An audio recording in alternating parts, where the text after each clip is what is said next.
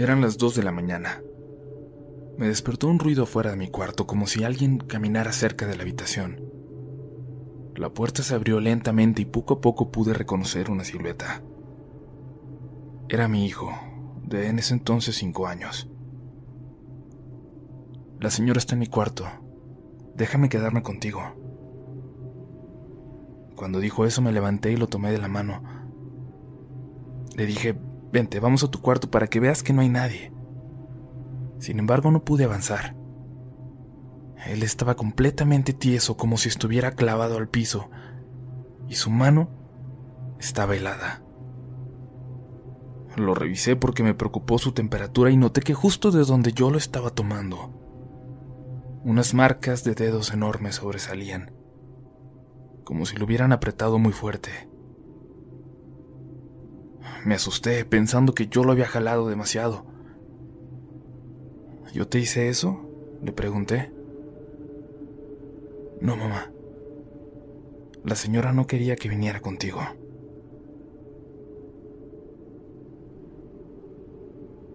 Para que me entiendan cómo sucede todo esto, debo contarles un poco más al respecto. Todo empezó cuando Santi, mi hijo, estaba por cumplir cuatro años. Murió su papá en un accidente en carretera junto a dos de sus compañeros de trabajo. Era septiembre. Y tuvimos que hablarle mucho a Santi de la muerte y de lo que significaba. Él, a pesar de que apenas comenzaba a ser un niño, a dejar de ser un bebé para mí, parecía esforzarse por entenderlo. Todo octubre lo tratamos de entusiasmar con el altar del Día de Muertos. Escogió él mismo una foto de su papá y puso en el altar uno de sus chocolates favoritos, de la última bolsa que él le había comprado. Tal vez por todas esas pláticas, pensamos que la muerte estaba sumamente presente en el niño y no le dimos importancia a lo que ocurrió ese 31 de octubre. Lo enviamos a dormir a las 8, como normalmente lo hacía. Y yo me puse a ver una película de terror junto a Sandra, mi mejor amiga, que prácticamente vivió en mi casa los meses posteriores a la muerte de mi marido. Me gritó Santi desde su cuarto. Mi amiga se había levantado a la cocina, así que ella fue a ver qué necesitaba. Momentos después su voz me llamó. Me acerqué al cuarto y me dijo que Santi le había dicho que había una señora en la ventana. Me asomé, pero el jardín estaba en completa calma. Revisamos la casa, nerviosas quizás por la película que estábamos viendo, pero todo estaba en orden. Mi amiga se fue ya muy tarde, y yo me fui a dormir con algo de inquietud todavía, como si estuviera a punto de tener un ataque de ansiedad, comunes desde la muerte de mi esposo. Por la mañana, intenté hablar con Santi, preguntarle un poco más sobre lo que había visto, pero luego pensé que era mejor dejar que el niño lo olvidara. Ese día, por la noche, pidió dormir conmigo. No lo había olvidado, tenía miedo de que la señora muerta volviera. Y el que él haya usado esa palabra me preocupaba, y sentía cierta culpabilidad en lo que ahora el niño podría estar creyendo ver Quizás era tanto hablar de la muerte lo que ahora estaba jugando con su mente y su imaginación. Esa noche sentí la casa oscura, pesada. No sé cómo explicarlo, pero se sentía como si en realidad no tuviéramos vecinos, como si estuviéramos completamente aislados de todo el mundo. Nos dormimos temprano y tuve muchas pesadillas. Pesadillas terribles veía cientos de muertos, de muertos vivientes que parecían haber salido de la tumba, caminar por el jardín.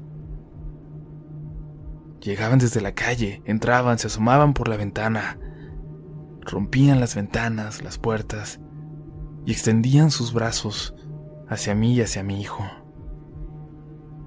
Al final del sueño, mi esposo, su papá, aparecía de la nada y los golpeaba y hacía que se fueran nos abrazaba a ambos y nos pedía que fuéramos fuertes y estuviéramos tranquilos. Así desperté esa mañana llorando. Fue la última vez que soñé con él. Y sentía que de alguna forma, de verdad, nos había visitado. Ya era Día de Muertos, y mi hijo preparó los últimos toques para el altar, para la comida que le dejaría a su papá. Gracias al cielo ese día recibí la visita de mi madre, que no quería que yo pasara sola ese primer día de muertos recordando al papá de Santi. A él lo dejamos dormir un poco más tarde, pero aún así a las 10 ya lo escuchaba roncar en su cuarto desde la sala mientras yo tomaba un café con mi mamá. Entre mis sollozos, recordando a mi esposo y platicando de él, de repente escuché la voz de mi hijo. No, no, vete por favor. Nos levantamos ambas preocupadas y cuando llegamos a su cuarto, que tenía la puerta abierta, le preguntamos qué ocurría. Él estaba hecho bolita pegado a la cabecera de su cama y nos dijo que la señora muerta estaba en la ventana. Es un sueño que tuvo también ayer, le dije a mi mamá en voz baja, y le dije a Santi que iba a salir a revisar el patio para que estuviera más tranquilo. Estaba adentro, dijo llorando. Se salió del cuarto antes de que ustedes llegaran. Creo que se metió al tuyo. La puerta de mi habitación estaba a mis espaldas y en ese momento la noté, sí, entreabierta. No recordaba si así la había dejado yo, pero cuando di un paso hacia allá, la mano de mi mamá me detuvo. Con una seña, me pidió que me callara y escuchara. Claramente, la respiración de una mujer se escuchaba dentro del cuarto. Corrí a la sala por mi teléfono y nos metimos a la habitación del niño. Le pedí que se durmiera y le dije que no pasaba nada. Y mi mamá y yo nos quedamos platicando en voz baja, preguntándonos qué diablos acababa de pasar. Lo primero que se me ocurrió fue llamar a Raúl, un amigo de mi marido que vive a dos cuadras de aquí, y explicarle lo que pasaba para ver si nos ayudaba a revisar la casa.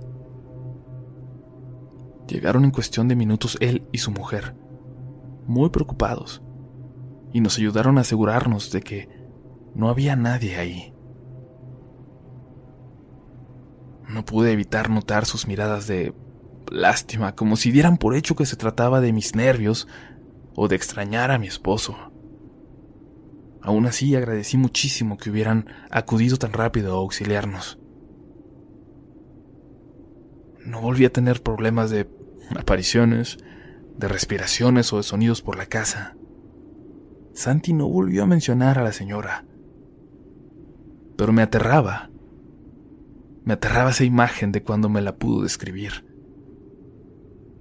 Y es que dijo que era una anciana sin cabello y con dientes amarillos, brillantes, que parecían ser mucho más picudos y más afilados de lo normal. Me aterraba la descripción, aunque a Sandra, mi amiga, la tranquilizó cuando se lo platiqué. Decía que era evidente que se trataba de una fantasía, de un monstruo en la imaginación de Santi, pero eso no explicaba la respiración que habíamos escuchado mi madre y yo claramente en el cuarto. Fue hasta el siguiente 2 de noviembre, a las 2 de la mañana, cuando ese temor, ese fantasma volvió a nuestra vida. Esta vez, de nuevo soñaba con gente rodeando la casa, caminando por los pasillos, cuando me despertó el sonido afuera de mi cuarto que resultó ser Santi. Fue cuando me dijo que la señora estaba de nuevo en su cuarto, y cuando vi las marcas en su brazo, cuando me dijo que la señora muerta no quería que él fuera conmigo.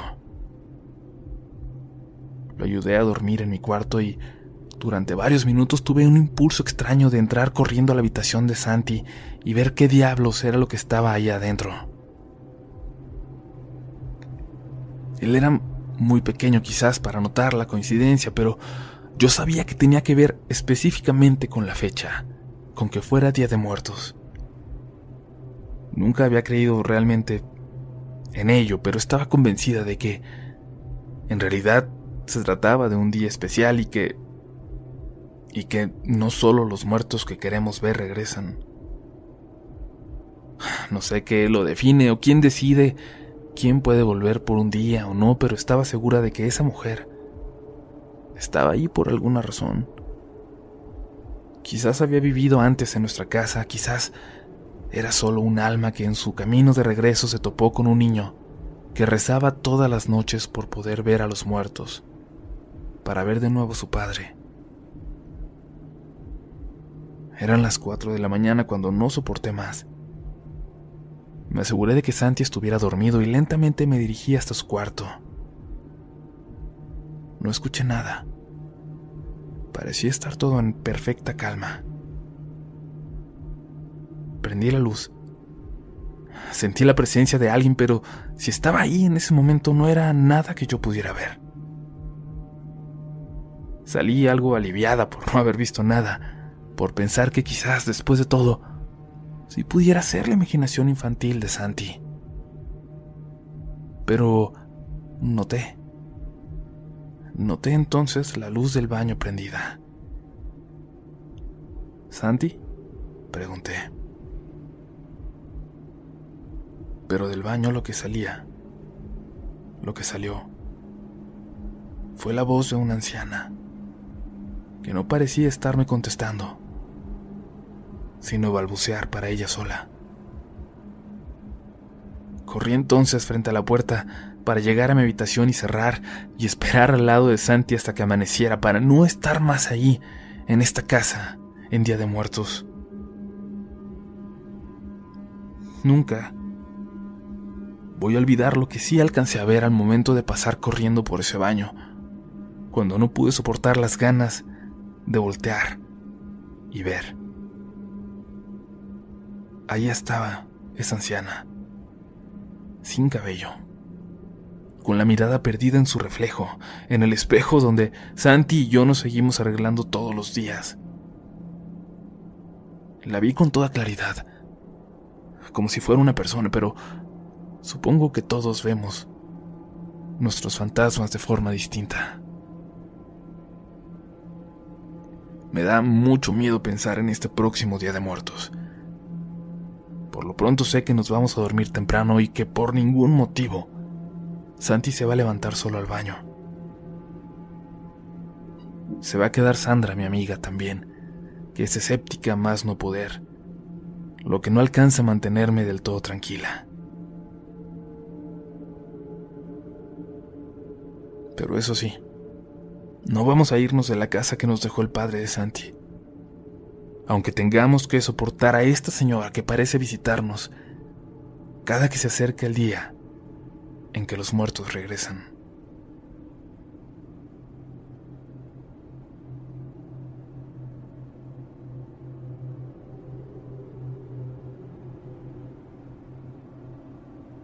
Amigas, amigos de Relatos de la Noche, queremos agradecer a Paola C por enviarnos esta experiencia y le deseamos que pase un tranquilo 2 de noviembre.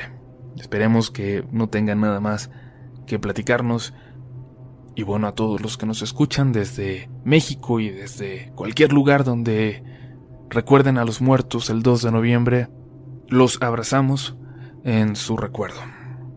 Dediquemos todos este día a pensar en la gente que ya no está con nosotros y a recordarlos de la mejor manera y recordando lo mejor que nos dieron y las lecciones que nos hayan enseñado, que nos sirva de algo recordar este 2 de noviembre a nuestros muertos. Un abrazo a todos en Relatos de la Noche. Si te gusta este contenido, no dudes en suscribirte para que estés pendiente de lo nuevo que tenemos cada semana. Síguenos también en Instagram y Twitter, donde nos encontrarás como RDLN Oficial. Y también puedes suscribirte a YouTube, donde tenemos varios relatos nuevos cada semana. Esto es Relatos de la noche.